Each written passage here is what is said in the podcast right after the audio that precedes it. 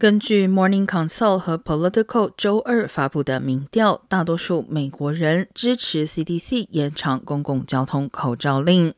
该民调是在佛州一名联邦法官周一撤销口罩令之前完成的。百分之五十九的受访者支持延长口罩令，百分之三十八的人强烈支持，另有百分之二十一的人在一定程度上支持。